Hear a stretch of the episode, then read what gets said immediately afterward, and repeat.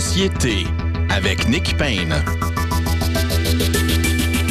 Bonjour à tous, très heureux d'être au micro pour cette dernière de 2022. Euh, nous allons donc parler de tout ce qui s'est passé. C'est pas de tout ce qui s'est passé, mais enfin, nous allons puiser dans ce qui s'est passé cette année. Nous allons retenir certains éléments dans notre année politique. Euh, dont euh, nos panélistes veulent sans doute vous parler, veulent sans doute, euh, sans doute débattre également.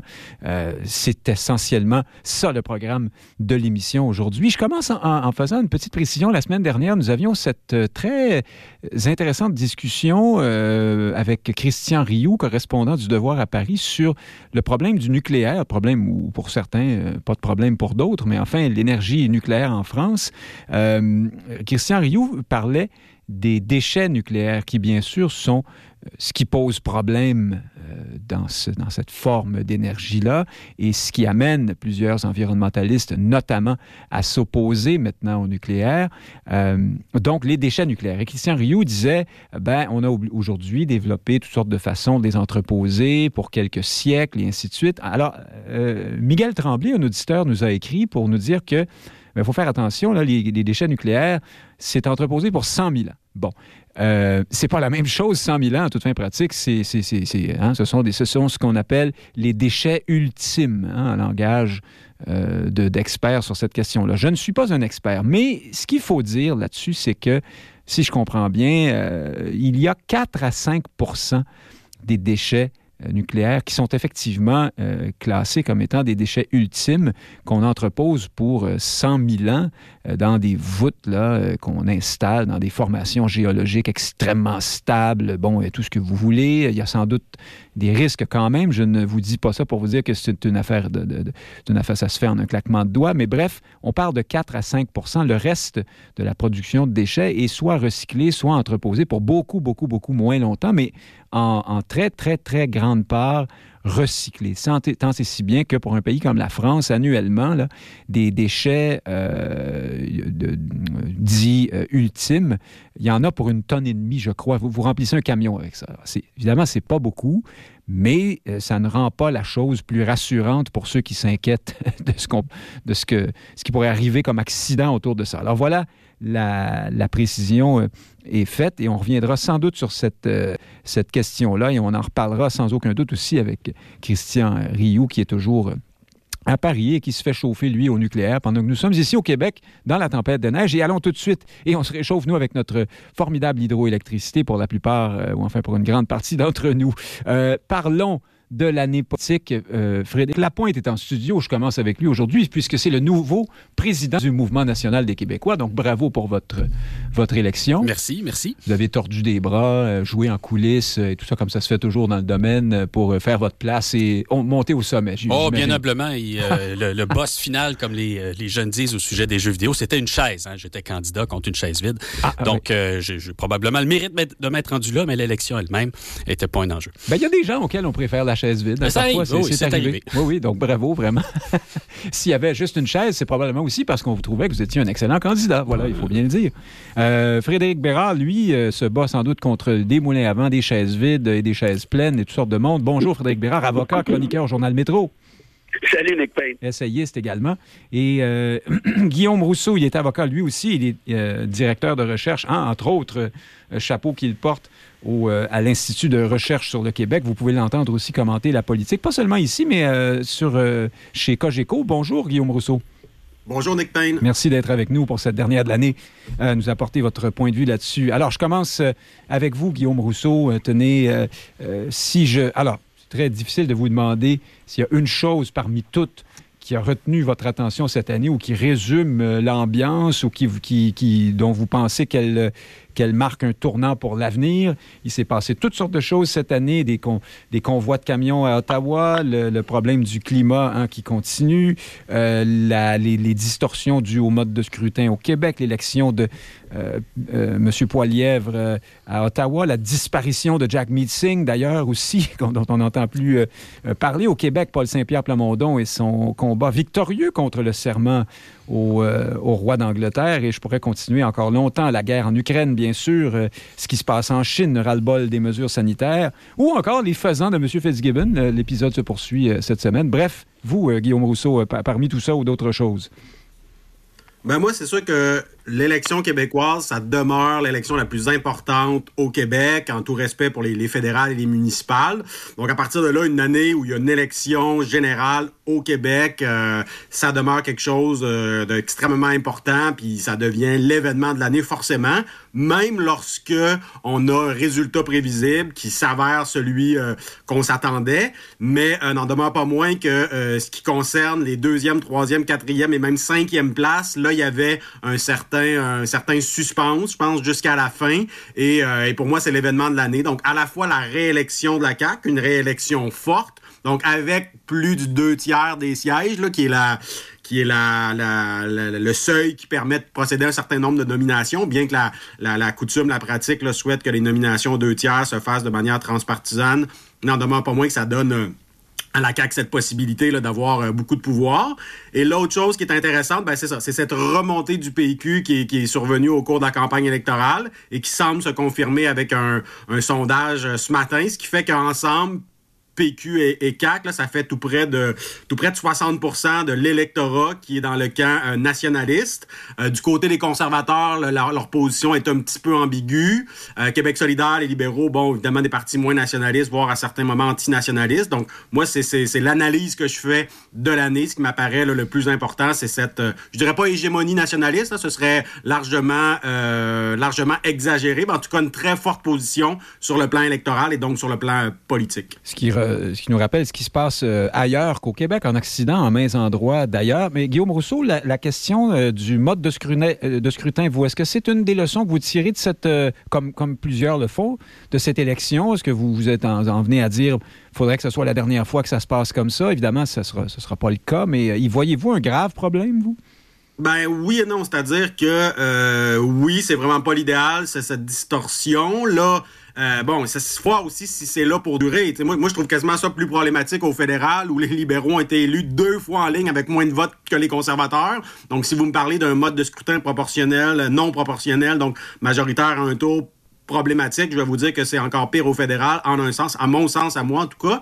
Sur la scène québécoise, c'est problématique, mais là, c'est arrivé une fois. Est-ce que forcément la prochaine fois, on aura le même genre ou est-ce qu'il n'y a pas un des partis d'opposition qui la prochaine fois va devenir l'alternative à la CAQ et on va revenir à une espèce de bipartisme avec, avec des nuances, avec un troisième ou un quatrième parti peut-être plus fort qu'un, peut-être pas un bipartisme pur, mais bon, donc je pense qu'il faut peut-être attendre une ou deux ou trois élections avant de vraiment dire que les forces euh, sociales, politiques font en sorte que notre mode de scrutin n'est plus adéquat.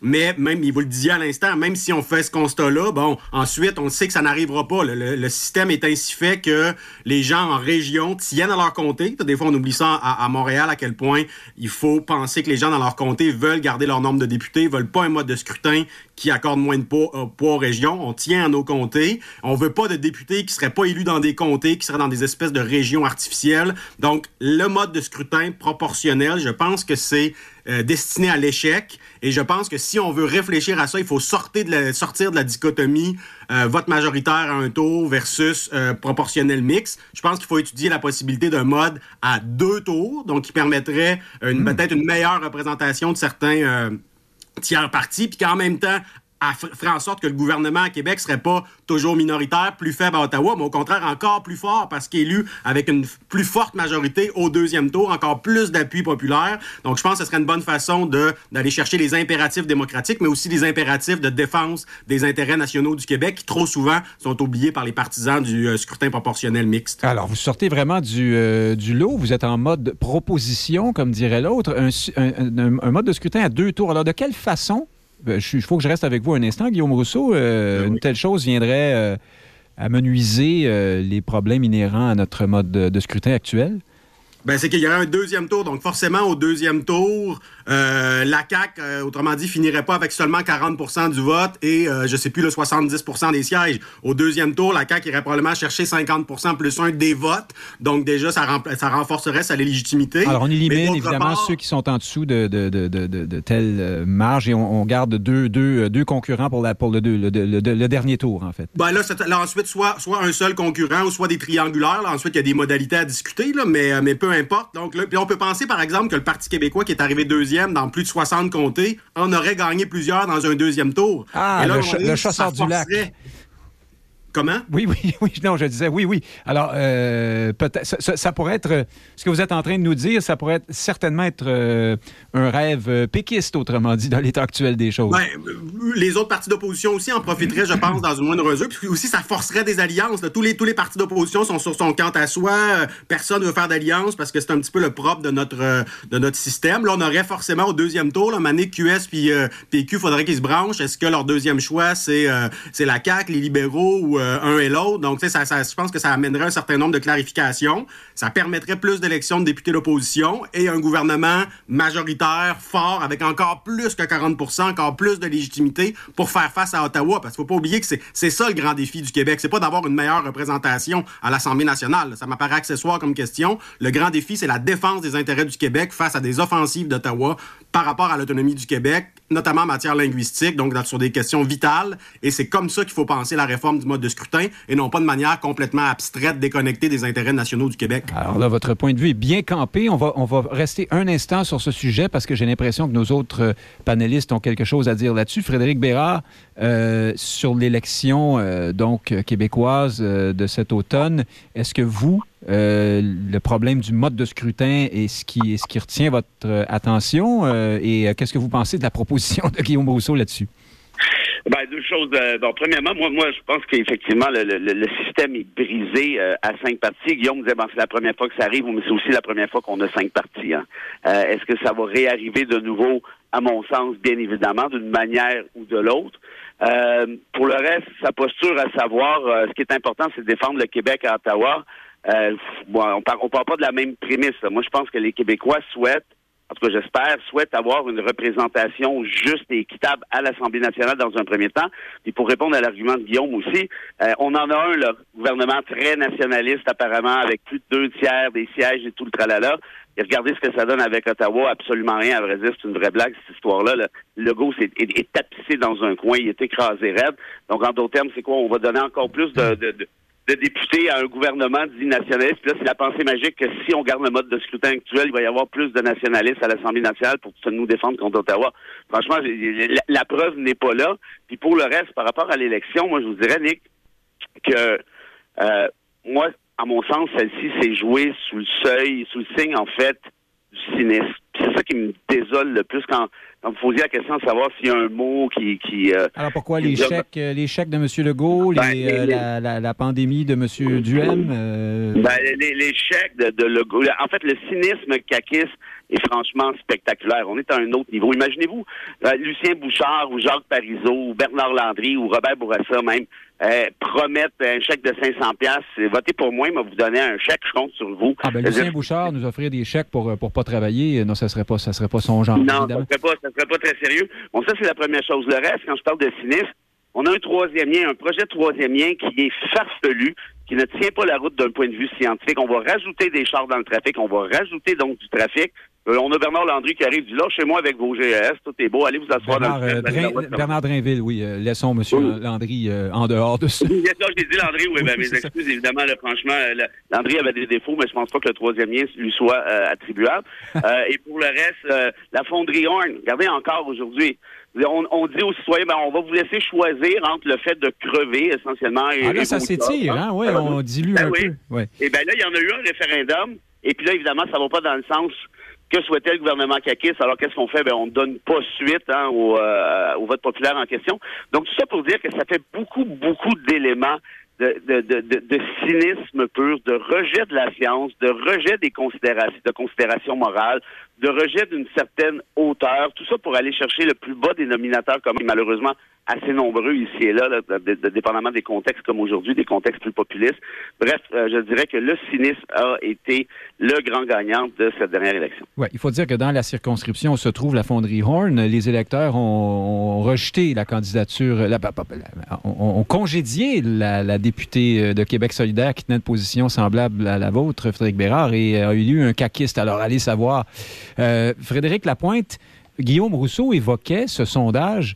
Alors, c'est ce matin dans le Journal de Montréal, le sondage léger. C'est effectivement assez. Euh, enfin, c'est une première depuis cinq ans, selon euh, le titre du journal. Le Parti québécois est deuxième 18 Alors, c'est deuxième dans la, parmi les, les, enfants qui sont dans le sous-sol, mais quand même, 41% pour la CAQ qui remonte un peu, 18 au Parti québécois, 14 pour les libéraux qui, ma foi, pourraient être tous partis à, Las Vegas comme, comme une candidate du NPD autrefois et ça ne changerait rien. Et Québec solidaire, 14% Éric Duhem ferme la marche avec les conservateurs à 10% Bref, ça va bien pour, relativement bien pour le Parti québécois. Est-ce que c'est une suite de cette élection, de ces suites? Est-ce que c'est un mouvement qui s'est engagé d'après vous, pendant la, dernière campagne électorale? Puis sur le mode de scrutin, si vous voulez ajouter, allez-y. C'est un mouvement qui pourrait s'accentuer. Euh, la, question qui se posait dès le soir de l'élection du gouvernement caquiste en 2018, euh, c'était euh, est-ce que ces électeurs qui ont voté pour rejeter le Parti libéral, est-ce qu'ils sont pour toujours avec la coalition Avenir Québec? la réponse simple, c'est non. Hein, dans notre système de scrutin, les gens ne sont pas élus pour, pour l'éternité. Et là, quand on regarde qui sont les électeurs caquistes, est-ce que lorsque viendra le temps de magasiner une alternative, ils iront spontanément vers le Parti libéral, spontanément vers euh, Québec solidaire? Alors, c'est pas du tout évident. Il n'était pas évident non plus qu'ils aillent vers un Parti québécois qui euh, avait soit perdu ses repères, soit était dans un discours euh, euh, mortifère. Hein? Quand est-ce qu'ils vont mourir? C'est un peu ça que tout le monde se disait au cours des quatre dernières années. Or, ils ne sont pas morts. Et puisqu'ils ne sont pas morts, ben, ils redeviennent une alternative au gouvernement éventuellement. Hein? On est juste au début de ce mandat. On verra en, en 2026. Mais d'ailleurs, vous le sentez dans le discours même de Paul Saint-Pierre Palmondon. Il ne se, se positionne pas comme quelqu'un qui est en opposition systématique au gouvernement. Comprendre avec ses électeurs, hein, qui sont mhm. ses futurs ben. électeurs, et il se présente plutôt comme l'alternative à l'équipe gouvernementale lorsque les électeurs euh, en sont lassés. Donc, je pense que c'est un positionnement euh, stratégique là, euh, optimal pour eux. Cela étant, il va y avoir des défis importants pour l'équipe du Parti québécois, et notamment le, le, positionnement très ferme sur la question de l'accession à la souveraineté qui a apaisé le parti, l'a positionné comme ayant une couleur claire, c'est une force mobilisatrice.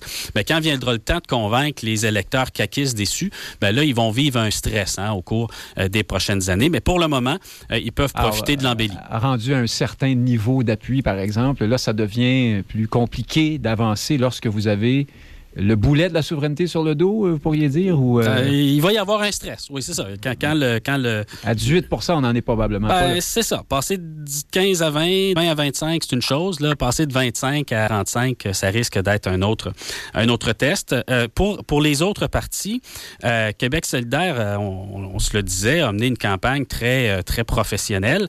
ils sont franchement bons d'une élection à l'autre. Ça semble ne pas suffire. Il y a une analyse à faire euh, de leur côté. Et même du côté euh, du Parti libéral, euh, ils ne sont pas en manque de moyens, ni en ce moment en manque de visibilité, mais ils vont avoir besoin de bonne publicité bientôt parce que pour le moment, le spectacle qu'ils nous offrent n'est pas de nature à augmenter leurs appuis dans la population. C'est le moins qu'on puisse mais dire. Parlant de spectacle, justement, est-ce que l'espèce de festival de, de, de, farce et attrape, de burlesque woke qui finit jamais ces temps-ci finit par nuire à Québec solidaire? Est-ce que l'électeur moyen fait le lien entre ce parti et sa proximité avec ses, courants plus extrémistes ou plus radicaux qui parfois euh, se ridiculisent dans l'espace public. Oui, il y a un exercice de réconciliation qu'ils vont devoir faire ou que quelqu'un fera pour eux. Hein. Vous savez, euh, la, question du, wokisme ou de, euh, comment je pourrais dire, le fait de, se battre avec virulence pour l'ensemble des minorités à l'encontre de la majorité oppressante. Il y, a, y, a là quelque chose qui, à faible dose, est probablement bien. Hein. C'est un peu comme un médicament. À faible dose, ça fait bien. À plus forte dose, ben, ça devient une drogue. Puis à trop forte dose, ben, c'est un poison. Donc, peut-être qu'ils vont devoir revoir leur posologie, pour le dire ainsi. ah c'est une image intéressante.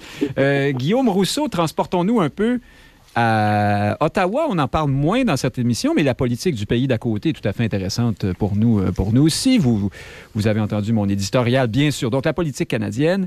Euh, Pierre Poilièvre, Guillaume Rousseau, euh, est aux abonnés absents. il refuse les, entrevues de la plupart des grands, proposées par la plupart des grands médias depuis plusieurs mois parce que on connaît la philosophie, les médias sont méchants, ils sont tous libéraux, ils sont dans le grand complot, bon, et ainsi de suite. Le Forum économique Davos, je ne sais trop.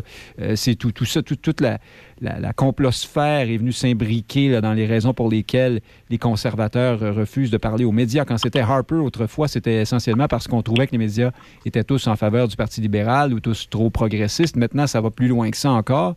Est-ce que M. Poiliev, comme le disent certains commentateurs, se tire dans le pied, refuse d'exister publiquement en faisant cela, ou est-ce que, selon vous, c'est une stratégie euh, avisée euh, qui, à terme, euh, peut, peut lui, lui être profitable? Ben, deux choses. D'abord, l'élection partielle de lundi dernier a quand même été moyenne pour les conservateurs. En effet. C'est davantage une victoire libérale qu'une défaite conservatrice parce que les conservateurs ont perdu, je pense, un demi pour cent de vote, ce qui, euh, à toute fin pratique, nous dit rien sur la suite des choses. Mais les libéraux, eux, ont fait beaucoup de gains au dépend du NPD.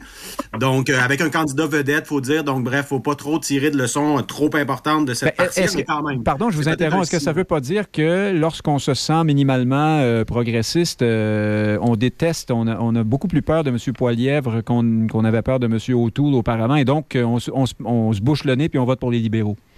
Il y a ce risque-là. Il y a ce risque-là. ce qu'indique ce qu'indique cette partielle-là, c'est une possibilité d'effondrement du vote NPD, de, de, moitié. C'était vraiment notable mhm. au profit des libéraux. Mais il y a aussi, comme je vous dis, l'effet candidat vedette, un ancien ministre des Finances de la scène provinciale ontarienne qui se présentait dans cette élection fédérale. Donc, c'est tout. Mais il y a cette possibilité-là auquel euh, M. Poiliev doit faire attention. L'autre chose qui est un peu surprenante, c'est que dans une partielle avec un faible taux de participation, ben, il suffit de mobiliser ses troupes. Alors, on pensait que c'était la force de M. Poiliev de peut-être élargir la base conservatrice, mais de bien la mobiliser. Ça n'a pas été un succès lors de cette partielle-là, donc ça pose de vraies questions. Par contre, il y a à côté de cela des sondages pan-canadiens qui sont plutôt bons pour les conservateurs. Donc, euh, mais encore, quand on dit plutôt bon, c'est limite gouvernement tout au plus minoritaire conservateur. Alors tout ça, euh, tout ça est, pas évident. Et quant à la stratégie médiatique de M. Poiliev, bon, euh, faut dire qu'il est très fort sur les réseaux sociaux. Donc c'est le premier politicien canadien qui est aussi fort sur les réseaux sociaux. Donc, autrement dit, il arrive un peu à contourner les médias, euh, les grands médias nationaux. Mais à quel point ça peut euh, marcher? Parce que, je sais pas, je vous, donne des noms comme ça, mais Martine Ouellette était très, très, très forte sur les réseaux sociaux à l'époque de la chefferie du Parti québécois. M. Poiliev, là, en tout respect pour Mme Ouellette. Non, mais enfin, euh, c'est pas tout, les réseaux sociaux. Hein? Non, non, je sais, c'est ça. Harper avait fait, lui, à son époque, c'était moins les réseaux sociaux, c'était les médias régionaux. Donc, il y avait beaucoup une stratégie d'éviter les médias pan-canadiens en allant vers des médias régionaux, ce qui avait eu un succès très limité. Donc, non, je pense qu'en plus, M. Poliev, c'est plutôt un bon communicateur. Donc, à la fois en français, quand même, meilleur que, que Sherry O'Toole. Donc, moi, je doute un petit peu de cette stratégie-là. Bon, je comprends qu'il n'y ait pas à CBC parce qu'il veut les, les définancer, mais pour le reste, je pense que ça, c'est probablement pas la meilleure stratégie. Je pense qu'il devrait y aller un peu plus dans les médias nationaux. Mais c'est vrai, puis faut, je pense qu'il faut faire un constat lucide par rapport à ça, qu'il y a un billet de gauche, de centre-gauche libéral, de manière générale. Il y a une certaine diversité d'opinion. Il ne s'agit pas d'être complotiste, mais il y, a, un certain billet. Donc, dans les médias pan-canadiens, euh, surtout si on inclut CBC dans le lot, il y a un billet, une légère surreprésentation des points de vue de centre-gauche, des points de vue libéraux, pluralistes, multiculturalistes, tout ça. Donc, à ce moment-là, ben, ça pose un problème pour euh, ceux qui ne participent pas de ce créneau idéologique. Donc là, est-ce que M. Poiliev gère bien cette problématique canadienne d'une surreprésentation de certains points de vue dans les médias? Peut-être pas, mais c'est un problème en soi qui est cette, cette insuffisante diversité idéologique là, dans plusieurs euh, grands médias pan-canadiens. Frédéric Bérard, à Ottawa, est-ce que quelque chose retient votre attention? Outre cette performance en demi-teinte euh, de Pierre Poilievre, il y a Jack Meeting, votre ami qui se, qui se désenturbane euh, sur votre plateau, qui, est complètement disparu. Enfin, on, on s'en doutait à partir de cette entente signée avec les libéraux. On se doutait que ça allait avoir un effet de ce genre. Euh, est-ce qu'il peut renaître de ses, cendres? Je comprends que le NPD essaie euh, périodiquement de se, par exemple, de, se, de, nous expliquer que les, euh, les avancées sur les soins dentaires, des choses comme ça, lui, lui, sont, lui sont dues. Mais grosso modo, on n'y voit plus les, les néo-démocrates. Non, puis en fait, je vous dirais qu'on ne voit pas, on ne voit plus le gouvernement Trudeau non plus. Hein. C'est un gouvernement qui, qui est très effacé, un, un programme législatif euh, excessivement mince. On a l'impression qu'on surfe sur, bah, ça a toujours été un peu le cas, là, mais, mais, mais plus, plus, que jamais, on surfe sur certaines formules euh, un peu creuses. Euh, qu'est-ce qui se passe à Ottawa à ce moment-ci? oui, mais, mais, Trudeau est premier ministre, alors quand même, bon, il, est dans les médias, il existe, il va dans, les, dans, les, forums. Mais je voulais juste répondre à la question en disant que si, évidemment, Trudeau ne fait rien, euh, c'est assez difficile pour le NPD de se réclamer de quelconque avancée, hein, parce que par définition, le NPD est à la remorque du gouvernement libéral. Euh, est-ce que le NPD est disparu de la carte? Dans une certaine mesure, oui. Est-ce que c'était une erreur stratégique pour Signe de s'allier à Trudeau? Évidemment que oui. Euh, est-ce que tout ceci est un peu triste, sachant qu'il y a quand même une alliance qui pourrait faire avancer les choses, comme ça avait été le cas hein, au début des années 70, quand, quand Trudeau euh, s'était allié avec euh, avec le NPD de Tommy Douglas, puis il disait à ses, ses ministres moins, euh, comment je dirais, plus conservateurs, peut-être, ben j'ai pas le choix de m'allier au NPD, j'ai pas le choix de faire avancer certaines réformes, sinon ils vont nous faire tomber. Est-ce que Trudeau aurait pu servir la même cassette? Oui, évidemment, mais de toute évidence, on n'a pas le même acabit ici, là, père versus fils. puis pour le reste, pour revenir à Poiliev, Nick, si vous permettez, bien sûr. moi, moi, je suis convaincu que ce gars-là va être le prochain premier ministre du Canada. Euh, parce qu'il y a un courant populiste excessivement fort en Occident. Il l'incarne bien. C'est sûr que là, il y, a, il y a quelques casseroles avec les bitcoins et, autres stupidités du genre. Il l'incarne à, la canadienne quand même, hein? C'est-à-dire que c'est pas quelqu'un qui remet en question euh, l'immigration ou, ou même le multiculturalisme canadien, pas du tout. Non, non, c'est, est quand même relativement soft. Et par rapport à, la, discussion que vous aviez avec Guillaume sur les médias traditionnels, moi, je suis assez d'accord avec Guillaume. Je pense qu'il va être obligé de se recentrer un peu. Là, il essaie de faire le coup de, Trump, essentiellement. Je communique par mes médias sociaux et basta. Or, le Canada, la dernière fois que j'ai regardé, n'est pas encore tombé dans la même potion délétère que celle des États-Unis. Il reste encore un peu de bon sens. On peut pas aller aussi bas comme politicien et espérer remporter des appuis suffisants. Donc, j'ai l'impression qu'il faut se recentrer euh, pour, pour ce que ça veut dire, là, en gros guillemets, de manière générale, ce qui devrait lui permettre de se positionner comme étant une alternative sérieuse, parce que de toute manière, les complotistes euh, ou autres euh, variations sur thème sont déjà tous derrière lui. Alors, il va falloir qu'il fasse un peu le coup du M, c'est-à-dire aller chercher monsieur, madame X, qui ne sont pas dans le complot, mais qui en ont marre de Trudeau, qui voteront jamais NPD, euh, et ainsi de suite. Ah, justement, Frédéric Lapointe, dans le cas du Québec, en regard de la politique fédérale, ce phénomène du vote utile libéral pour contrer les conservateurs n'existe pas du tout de la même façon ici parce qu'il y a le bloc.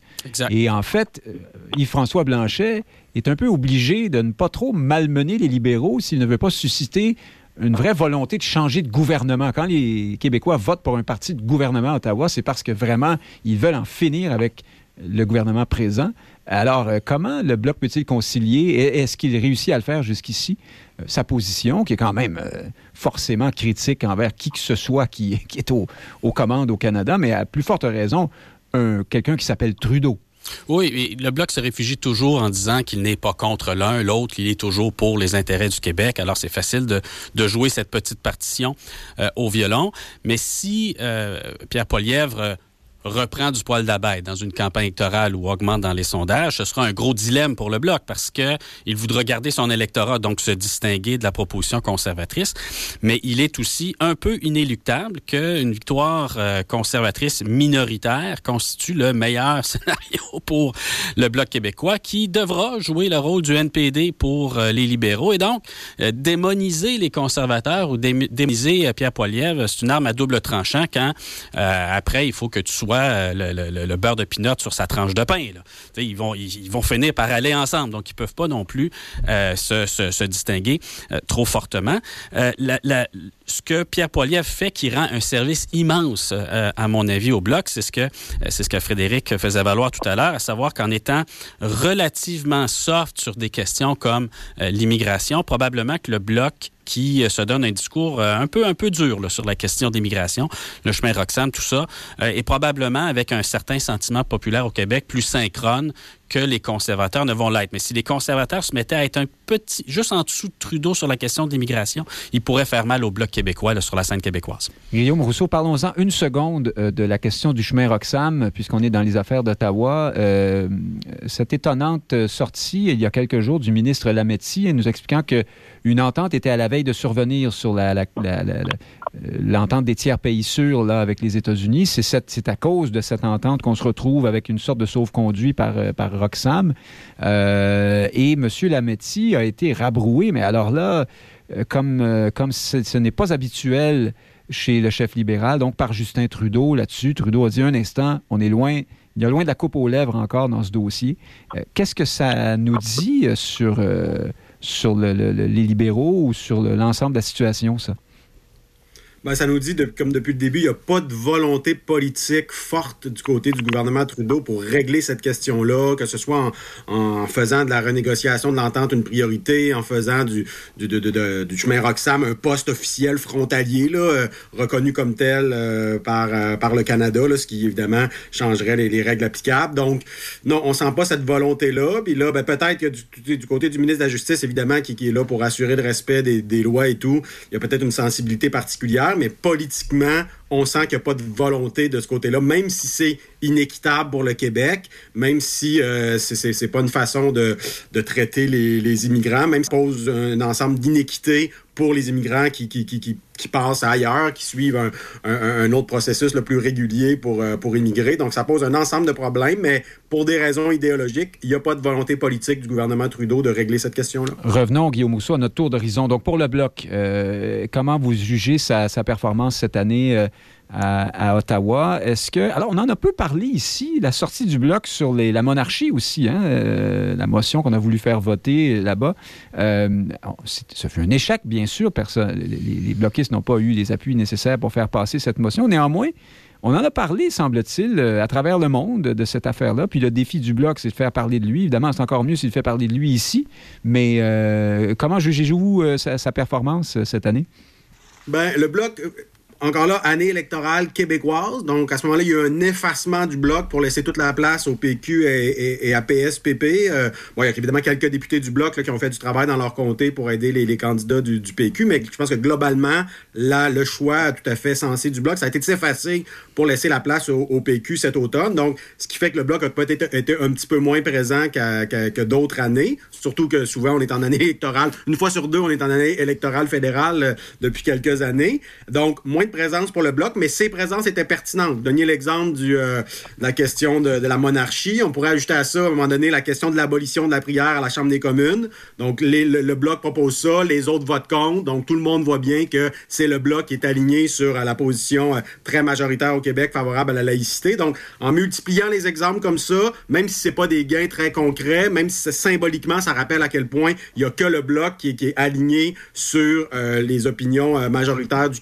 au Québec, du moins du côté euh, francophone. Donc, c'est bien. Sinon, quand on tombe dans des enjeux qui sont moins, euh, moins identitaires, là, des fois, c'est un petit peu plus délicat pour le Bloc. On l'a vu dernièrement avec la question des armes à feu, donc euh, avec la sortie de Carrie Price. Donc, au début, M. Blanchette était plutôt avec les libéraux. Là, je pense qu'à un moment donné, il a réalisé que l'amendement des libéraux était quand même problématique. faut pas oublier que c'est au, Québec, c'est les députés du Bloc qui représentent le plus de comtés ruraux. Hein, les libéraux sont beaucoup plus dans des comtés davantage urbains. Donc, euh, il, ensuite, le, Bloc a, je pense, bien joué ça en essayant de trouver un compromis. Alors, il, joue assez bien ses cartes, je vous dirais, le Bloc, euh, de manière générale, même s'il n'y a pas de, de grands gains euh, très éclatants, même s'il n'arrive pas à aller chercher les milliards pour la santé et tout. Donc, ça a ses limites, le Bloc, on le sait depuis toujours. Mais dans l'intérieur, à l'intérieur de ces limites-là, les petits gains, parfois symboliques qu'il peut faire, il les fait. Et quand c'est plus délicat, ben, il a l'habilité nécessaire, M. Blanchet, pour bien s'en sortir. Frédéric Bérard, euh, le, Bloc québécois, ce, qu'il fait, est-ce que c'est ça, euh, faire la démonstration euh, dont on parle souvent au Bloc, là, de l'incompatibilité entre le Québec et, le Canada? Est-ce que c'est ça le, souverainisme efficace à Ottawa, d'après vous? Ben là-dessus, vous et moi, Nick, sommes d'accord. moi, je, vois difficilement l'utilité du bloc, particulièrement depuis le, le présent mandat, hein, on s'en souvient, dans le, mandat précédent, Blanchet adoptait tout ce que Legault demandait comme étant euh, euh, une, requête qu'il allait faire, qu'il allait déposer à Ottawa. Et là, on, critique beaucoup, puis je l'ai fait d'entrée de jeu, euh, le, Legault pour les rebuffades reçues par Legault, mais, mais il est où le Bloc québécois pour, pour accentuer la pression, pour lui donner un coup de main, on ne sait pas. Moi, j'ai franchement l'impression, puis je ne suis pas certain de me tromper. Alors, sur les demandes, par exemple, toutes les demandes répétées qui mènent jamais à rien en immigration, François Legault, vous auriez. Ben, je ne veux pas que vous auriez, vous, aimé entendre ça, mais vous en toute ben, logique, vous dites on aurait dû entendre Yves-François Blanchet les relayer plus fort euh, à Ottawa. Non, ben en fait, c'est plus que ça. C'est que là, on dit bon, François Legault s'est écrasé contre Ottawa, il se fait dire non à tout bout de champ, il n'a jamais rien gagné. Mais à ce compte-là, si Legault n'a rien gagné, euh, Yves-François Blanchet non plus, là. Soyons honnêtes, quelle est la dernière réalisation du Bloc québécois? Faut, ça remonte vraiment, ça remontait à loin. Et, et moi, j'ai l'impression qui François Blanchet, actuellement, s'ennuie pour mourir. Et je suis convaincu que ce gars-là pensait prendre la place de, de Saint-Pierre Plamondon après la après un échec euh, épouvantable Cuisant, annoncé. qui ne s'est pas produit. Ouais. Ouais. Et puis là, Potouf, alors là, il faut qu'il reste là à s'emmerder. Euh, je veux dire, la politique fédérale est d'un ennui assez mortel ces jours-ci. Vous, vous, vous diriez toujours, mais moi, je dirais particulièrement ces temps-ci. Non, mais ça peut être très Euh, intéressant, comme, tout, comme la politique de n'importe quel pays étranger. Moi, ça m'intéresse beaucoup pays, parfois. Oui, on on voit pas votre billet du tout. Mais, mais pour le reste, moi, je vous dirais seulement que c'est ce que je trouve un peu dommage. L'idée de voter pour le bloc, c'est quoi? C'est pour dire, ben, on représente les intérêts du Québec. Moi, j'aime pas beaucoup les, les espèces de dichotomies monolithiques comme celle-là, genre, le Québec pense nécessairement comme ci ou comme ça. Mais bref, quand même. Or, si on juge au résultat, quelle est, quelle est la demande de Québec qui a porté fruit à Ottawa? La réponse est rien. Et ça, c'est pas seulement la responsabilité du gouvernement Legault, c'est aussi, en théorie, celle du Bloc, qui a été élu justement pour ça, à ce que je sache. Alors, Mais c'est les libéraux qui disent non à la fin de la journée. ah oui, ah ben là, c'est ça, c'est. Oui, euh, ça, il n'y a pas de doute. Et il ne Ah, ben, à ce moment-là, on va pourquoi voter pour le Bloc, sachant qu'il ne faudra jamais le pouvoir, puis qu'un autre gouvernement pourra très bien lui dire non à la fin de la journée? Ah, ben c'est pour faire la démonstration, Frédéric Bérard. C'est en se faisant dire non Ah qu'un oui, jour, on a envie de se faire, de, de se dire oui. Je sais pas, quelque chose comme ça. C'est de la- c'est une forme de didactique. Oui, exactement. Euh, que ce soit à Québec, à Ottawa, pour un oui, pour un non, ailleurs, euh, en Occident et ailleurs, nous sommes en, en post, euh, une sorte de période post-pandémique, ou alors la pandémie continue, mais elle n'a plus la virulence qu'elle avait. Euh, Frédéric Lapointe, on a néanmoins l'impression que l'inventaire ne, se fait pas. Euh, ça va bien, on est plutôt heureux ici, c'est pas la Chine, euh, bon, ça va au Québec. En même temps, beaucoup de choses ont, bien changé hein, dans toutes sortes de domaines de la vie en société, ne serait-ce que dans les services, par exemple, et puis la pénurie de main-d'œuvre qui s'est amplifiée, l'inflation qui découle de tout ça et d'autres choses. Euh, bref, les choses ont changé, mais euh, du strict point de vue de la santé publique, je ne sais pas si c'est parce qu'il y a un roll-ball moi le premier, euh, vraiment, quel, plaisir de ne plus entendre parler de ça à chaque émission de télévision ou de radio. Néanmoins, on a l'impression qu'on ne prépare pas, qu'on ne tire pas les conclusions de la, de la pandémie et, des- et de la gestion de la pandémie. Ben, certains l'attirent. Euh, moi, si vous avez des, des parents âgés, vous vous rendez probablement compte qu'ils gèrent euh, les allées et venues de leurs visiteurs en fonction de, pas de la météo cette fois-ci, mais on pourrait appeler ça la météo épidémiologique. Là. Euh, et, euh, et, et donc, ça a un vrai effet sur, sur leur comportement, sur leur mode de vie à certains égards. Mais politiquement, je voulais dire. le- le- Et, politiquement, Les institutions, le, Ouais. discours public, est-ce qu'on qu'on est en train de dire que s'il y a une prochaine fois, ça va être exactement pareil? Est-ce qu'on a tiré des leçons? Bonne question. Moi, la, la- leçon que moi je tire euh, des événements, c'est qu'on a su euh, reculer. C'est-à-dire, on a su se désintoxiquer et de la peur euh, et des mesures. Et, ce n'était pas évident hein, que ça se passerait euh, sereinement. Euh, D'une part, parce qu'une bonne partie de la population a, et, et c'était l'objectif, assimilé la peur du virus au point d'avoir beaucoup d'angoisse à envoyer leurs enfants à l'école. Ça s'est fait. Il y a un débat sur la ventilation des écoles, qui ça- est comme ça- un, ça- effet résiduel ça de la pandémie, et peut-être un bon effet d'ailleurs. Ça peut être la peur du virus, ou, mais aussi euh, la peur des désagréments, parce que si vous s'il y en a un de, de vos petits qui vous revient avec la COVID, tout le monde est isolé, c'est le bout de, hein, vous savez de quoi, et puis là, euh, la garderie, ça marche plus, euh, tout le monde est pris dans le sous-sol. euh, bon, il y, a, il y a ça aussi euh, qui, qui jouait, pas nécessairement parce que tout le monde est tétanisé à, l'idée d'attraper euh, ce qui est maintenant un rhume ou une grippe, en fait, pour la plupart d'entre nous. Ah ben, ben, c'est-à-dire que mais, au départ, je ne veux pas les dire gens... des énormités, là, mais au clairement, départ, les c'est gens moins avaient dangereux peur, au départ, les gens avaient peur de mourir. Bon. Maintenant, ils ont peur que leur agenda soit dérangé. Ouais. C'est- déjà, c'est déjà, je dirais, un progrès. C'est un peu plus proche euh, des statistiques. Le marché du travail a été transformé également. Donc ça, ça s'est bien, euh, ça s'est bien passé. Euh, ce qui s'est aussi bien passé, dans un sens, c'est que les gouvernements Je comprends le gouvernement chinois, hein, plus récemment, hein, qui est le dernier, si on veut, à, à réagir là, à la grogne populaire. Son régime lui a permis de maintenir la population disciplinée dans une stratégie un peu plus dure, un peu plus étanche, qu'on a tous admiré au départ. Pas on, mal se plus souvient, dur, oui. hein, on se souvient qu'on admirait la Chine parce qu'ils construisaient des hôpitaux en dix jours, parce qu'ils fermaient des villes entières, puis ils réussissaient à étrangler le virus. Et la leçon, c'est que quelques années plus tard, ils vont le laisser circuler quand même après avoir vacciné leur population, on l'espère avec un bon vaccin, mais ils vont le faire circuler quand même. Donc, il y a, oui, des leçons qui ont été tirées par les gouvernements. Je pense que le gouvernement fédéral, par exemple, avant d'utiliser la loi des mesures d'urgence pour gérer une manifestation, ils vont y penser à deux fois. Mais dans le climat qui était celui de mars dernier, où la moitié ou le trois quarts de la population demandait à ce qu'on violente les protestataires, parce qu'eux faisaient des sacrifices, comprenaient pas que d'autres n'en fassent pas, euh, c'est un état d'esprit un peu toxique. On peut on peut le remarquer euh, avec le recul. Mais je pense que le gouvernement va y penser à deux fois. Et d'ailleurs, on entend parler de euh, propositions d'amendement hein, de la loi euh, sur les mesures d'urgence pour tenir compte de ce qu'on a vécu au printemps et qui, moi, je continue à le dire, a entraîné un assouplissement des mesures par la suite. Je ne suis pas en train de dire que les manifestants ont gagné. Je suis en train de dire que lorsqu'il y a une friction de ce niveau-là, il est normal que les gouvernements s'ajustent, que ce soit le gouvernement du Canada ou celui de la Chine, comme on l'a vu récemment.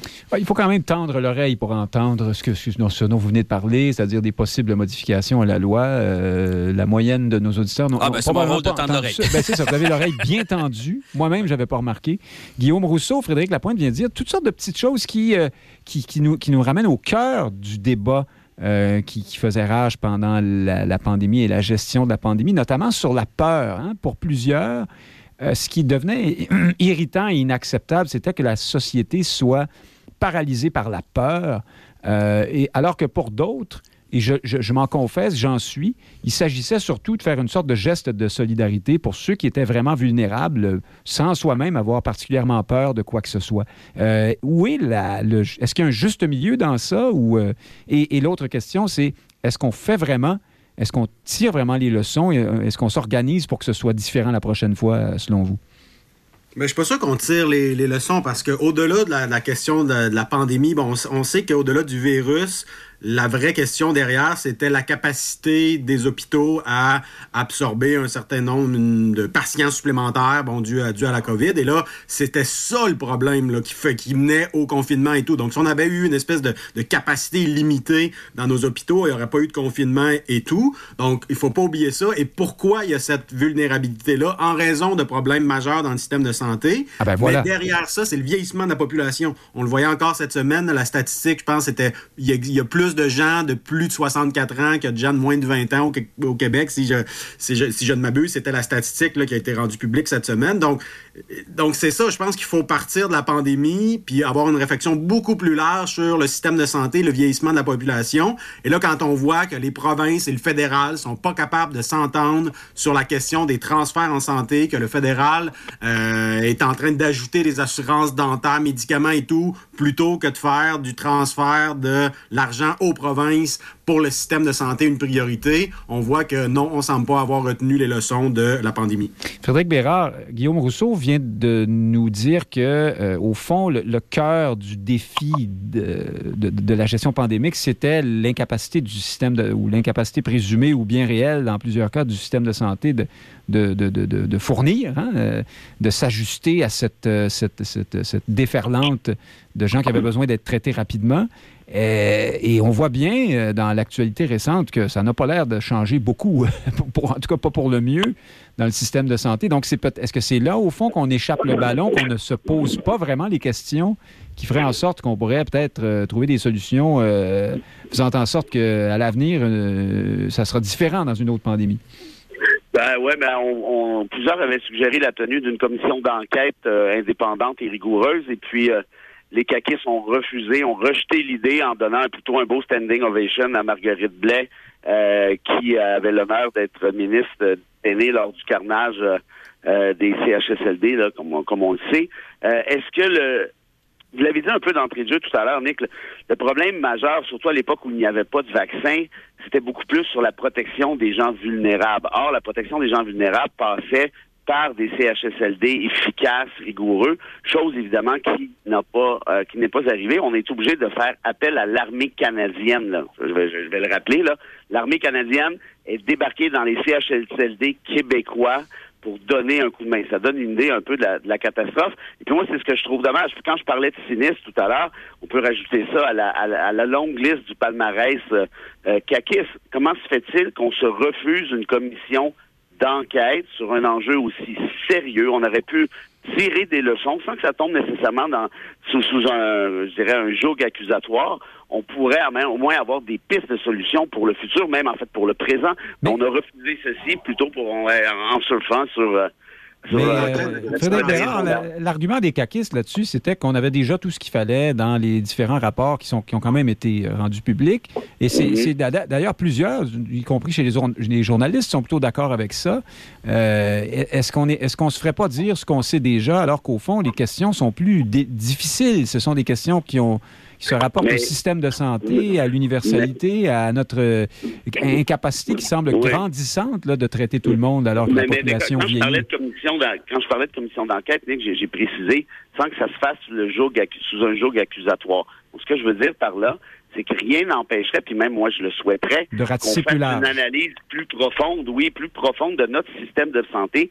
Comment se fait-il qu'on a autant failli à la tâche? Comment se fait-il qu'encore aujourd'hui, on est encore pogné avec avec une crise euh, aux cinq minutes, les urgences sont bon. Je veux dire, depuis depuis que j'ai quatre ans que j'entends le même discours, puis je suis rendu à 45, de toute évidence, il y a quelque chose qui s'est passé et ou qui ne s'est pas passé justement. Et, et, de ce fait-là, ce qui est peut-être le, plus grave, c'est que je me répète, mais on avait une occasion en or de faire une autopsie sérieuse, pas partisane, mais rigoureuse, scientifique, avec des pistes de solutions plus globales, comme par exemple des questions de financement. Et rien n'empêcherait de faire un et l'autre, eh bien, on se refuse cette possibilité-là parce que très clairement, euh, le gouvernement Legault craint euh, s'asseoir au banc des accusés, alors que franchement, je pense qu'on pourrait penser à élever le débat de manière un peu plus magistrale.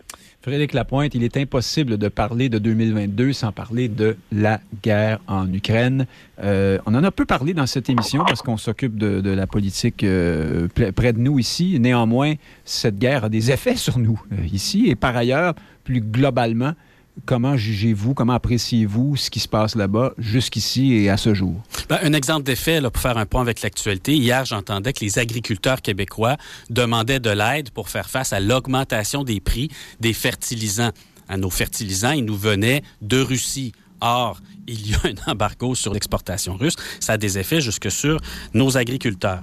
Euh, vous vous souvenez, lorsque cette guerre s'est déclenchée euh, fin février, euh, je disais, euh, ben, si les Ukrainiens peuvent durer trois jours, ils peuvent durer trois semaines. S'ils peuvent durer trois semaines, ils peuvent durer trois mois. Puis à partir de là, on ne sait pas quand est-ce que la guerre va, va s'arrêter. Il y, a plusieurs leçons à tirer de la suite des événements. Je rappelle que l'Ukraine non seulement tient tête militairement à la Russie, mais fait reculer systématiquement les zones occupées par les Russes. Euh, depuis l'été et ça va probablement se poursuivre jusqu'à leur victoire. Trois leçons. La première, c'est ah que c'est un euh, test. Oui, ça va bien. Jusqu'à la victoire. Le premier test, c'est que c'est, un, c'est d'abord un test de volonté. Euh, ce n'est pas la volonté occidentale qui a permis aux Ukrainiens de tenir, c'est leur propre volonté qui leur a permis d'éviter la panique, d'éviter la défaite, de faire les sacrifices nécessaires. La deuxième leçon, c'est que l'Occident, en termes géopolitiques, existe encore et il lui arrive de choisir le bon camp.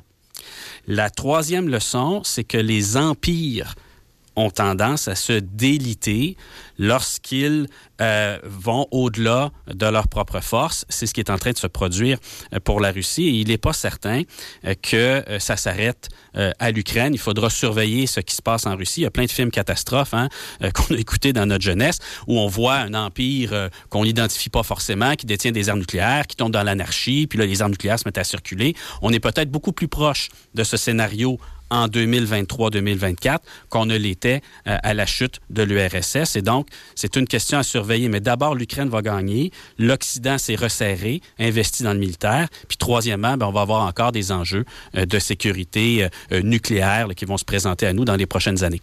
Guillaume Rousseau, je choisis l'expression le bon camp, hein, choisir le bon camp que vient d'employer Frédéric Lapointe. Est-ce que il faut euh, à ce point choisir un camp dans ce conflit? Je pose la question euh, délicate, évidemment. Euh, ou faut-il faire peut-être comme Emmanuel Macron et tenir à garder les canaux ouverts avec la Russie également? Est-ce qu'il n'y a pas là la promesse d'une solution plus durable? C'est un non-expert de ce conflit qui vous pose la question néanmoins.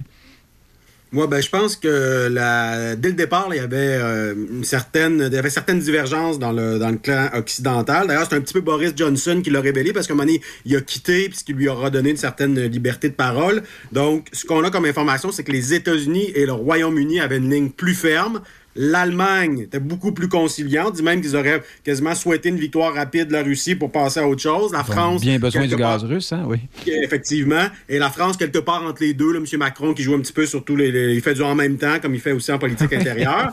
Alors, je pense qu'il faut saluer la position des Américains et euh, la Grande-Bretagne. Je pense qu'il euh, faut le dire, c'est eux. Ensuite, bon, ensuite, les, Allemands, les Français se sont ralliés et tout, mais il y a vraiment eu un vrai leadership de, euh, de l'anglosphère, appelons-la comme ça. À certains moments, ça peut être très mauvais. On l'avait vu en Irak il y a une vingtaine d'années. À certains moments, ici, je pense que c'était le, le, bon choix qui a, été fait. Et bon, accessoirement, le, Canada suit un peu, cette ligne de ses alliés traditionnels américains et britanniques. Donc, et là, je pense qu'effectivement, moi, je pense que la voie de vers la paix, c'est la voie de la défaite. Donc, chaque, chaque millimètre emporté par euh, les Ukrainiens nous ramène, euh, nous rapproche de la paix. Moi, je suis beaucoup plus dans cette optique-là que de chercher une paix qui serait déshonorante pour, pour le camp ukrainien et le camp occidental. Alors, je pense qu'on en est là et que de toute façon, il n'y a pas d'ouverture de la part des Russes qui ne pourraient nous laisser croire qu'il y a une autre voie possible, qu'une qu une certaine victoire ou en tout cas une, une forte opposition qui forcerait les Russes à, à, à à négocier non pas euh, de compter sur leur montée. Frédéric Bérard, alors je reviens avec le même contrepoint, mais en d'autres mots et d'une autre euh, façon, puisque Lapointe et Rousseau sont plutôt d'accord sur celle-là. Les Russes, c'est pas trois, quatre euh, pelés puis deux tondus, euh, c'est beaucoup de monde. C'est un pays puissant qui peut euh, influer sur, euh, sur, sur, le monde entier. les humilier, les faire perdre. bon, la défaite, est-ce que c'est vraiment euh, ce qu'il faut souhaiter pour un, pour, un, pour un avenir meilleur pour tout le monde là-dedans? Là? Malheureusement, j'ai l'impression qu'on doit répondre euh, par l'affirmative à votre question. Dans l'optique où euh, on vit dans un monde qui, qui est délesté de toute forme de normes à l'international, en le droit de la guerre, toutes les conventions, des traités applicables, disons-le franchement, ce sont de, de vraies blagues. S'il y en a qui disent oui, mais c'est mieux que rien, ben moi je sais pas qu'est-ce qui qu'est-ce que serait le rien dans ce cas-ci, en quoi ce serait différent de ce qu'on voit. Euh, Poutine a violé tout ce qui existe là, en matière de normes internationales, donc il reste quoi?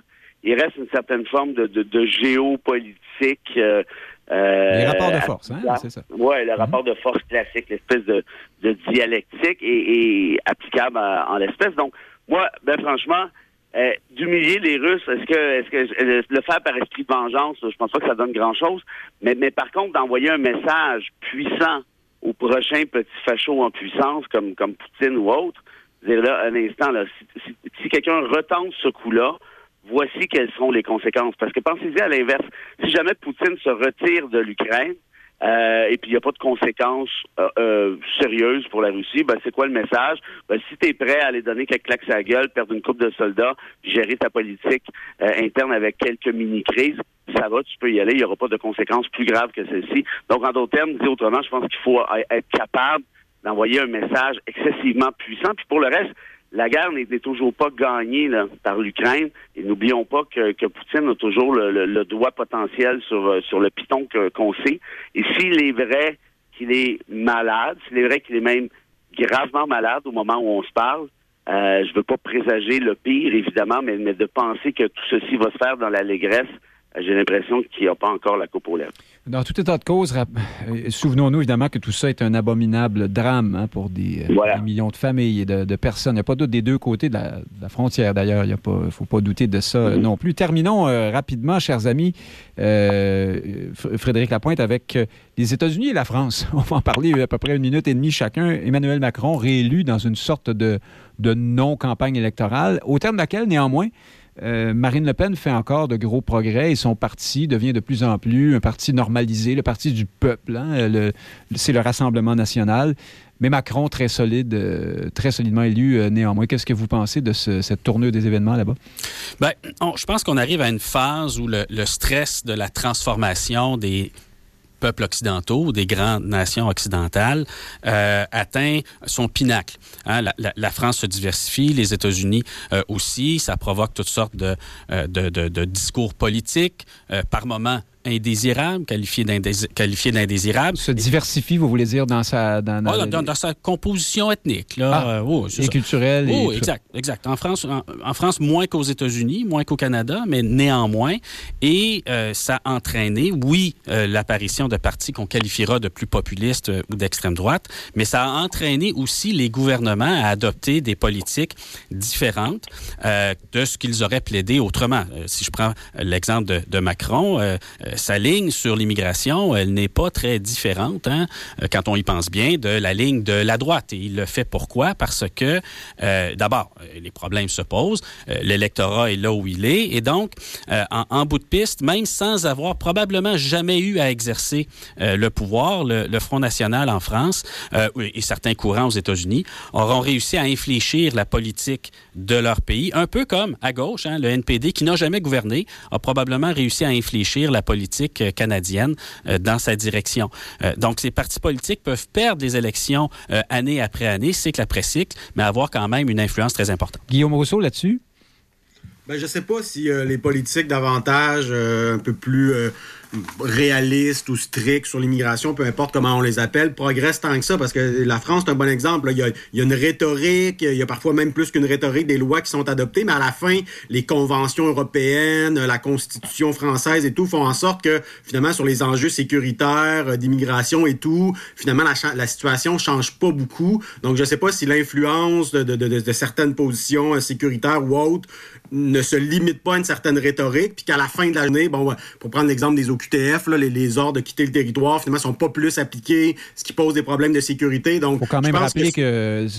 le candidat Zemmour a eu 7% dans cette euh, élection. C'est une déception pour lui à cause des sondages, mais c'est néanmoins beaucoup de monde. Euh. C'est ça, j'ai l'impression qu'il y a une influence sur la rhétorique, mais ensuite, je pense que Macron adopte des, solutions de compromis, puis qu'ensuite, dans l'application au niveau de l'appareil de justice ou de la police, c'est très limité. Donc, on, je ne sais pas à quel point on peut dire qu'il y a, vraiment un virage vers des politiques plus sécuritaires. Ça me paraît quand même limité. Il nous reste euh, une minute ou un peu plus, Frédéric Bérard. Passons aux États-Unis, si vous le voulez bien. Je vous pose une question simple. Est-ce que c'est la fin de Trump? Et si oui, est-ce que c'est la fin du Trumpisme aussi? Non, je pense que oui, c'est la fin de Trump, effectivement, mais malheureusement, c'est peut-être le début du Trumpisme avec euh, DeSantis, c'est-à-dire une formule beaucoup plus euh, efficace, sournoise, euh, sournoise, euh, efficace. Et, et, donc de ce fait-là, voilà pour le pour le paradoxe. Moi, j'ai toujours pensé que c'était dangereux avec Trump. C'était pas tant l'individu que son livre de recettes. Ben celui-ci est bel et bien complété à ce moment-ci. Il restera à voir qui sera le prochain chef euh, dans tous les sens du terme là, qui euh, oseront cuisiner la recette en question, mais je pense que DeSantis est un, très dangereux personnage pour euh, plusieurs raisons. En fait. Je rappelle que vous nous avez prédit la dictature aux États-Unis d'ici quelques années, Frédéric Bérard. En tout cas, vous parlez de... Nick Payne, Nick Payne, je vous arrête ce que je vous ai dit. C'est un texte de Thomas Hickson oui, oui. qui a d'ici 2030. Non, mais vous n'êtes pas seul. Jean-François Lisée, il a fait référence aussi dans un texte, votre, votre ami ah. Lisée, avec qui vous croisez le fer parfois. Euh, oui. Euh, chers panélistes, merci d'avoir été des nôtres cette année, puis on vous souhaite euh, avec nous l'année prochaine. Bonne année, bonne santé à vous trois. Chers auditeurs, Nick Payne qui vous souhaite la même chose, hein, la santé, euh, une excellente année. La paix aussi, on voit à quel point c'est précieux et nous sommes euh, relativement peu nombreux à pouvoir en jouir complètement dans le monde. Et je répète, la santé à vous tous. Donc, merci d'avoir été à l'écoute et à la saison prochaine, quelque part début janvier, nous sommes de retour euh, pour, pour d'autres éditions de Société. Merci, portez-vous bien.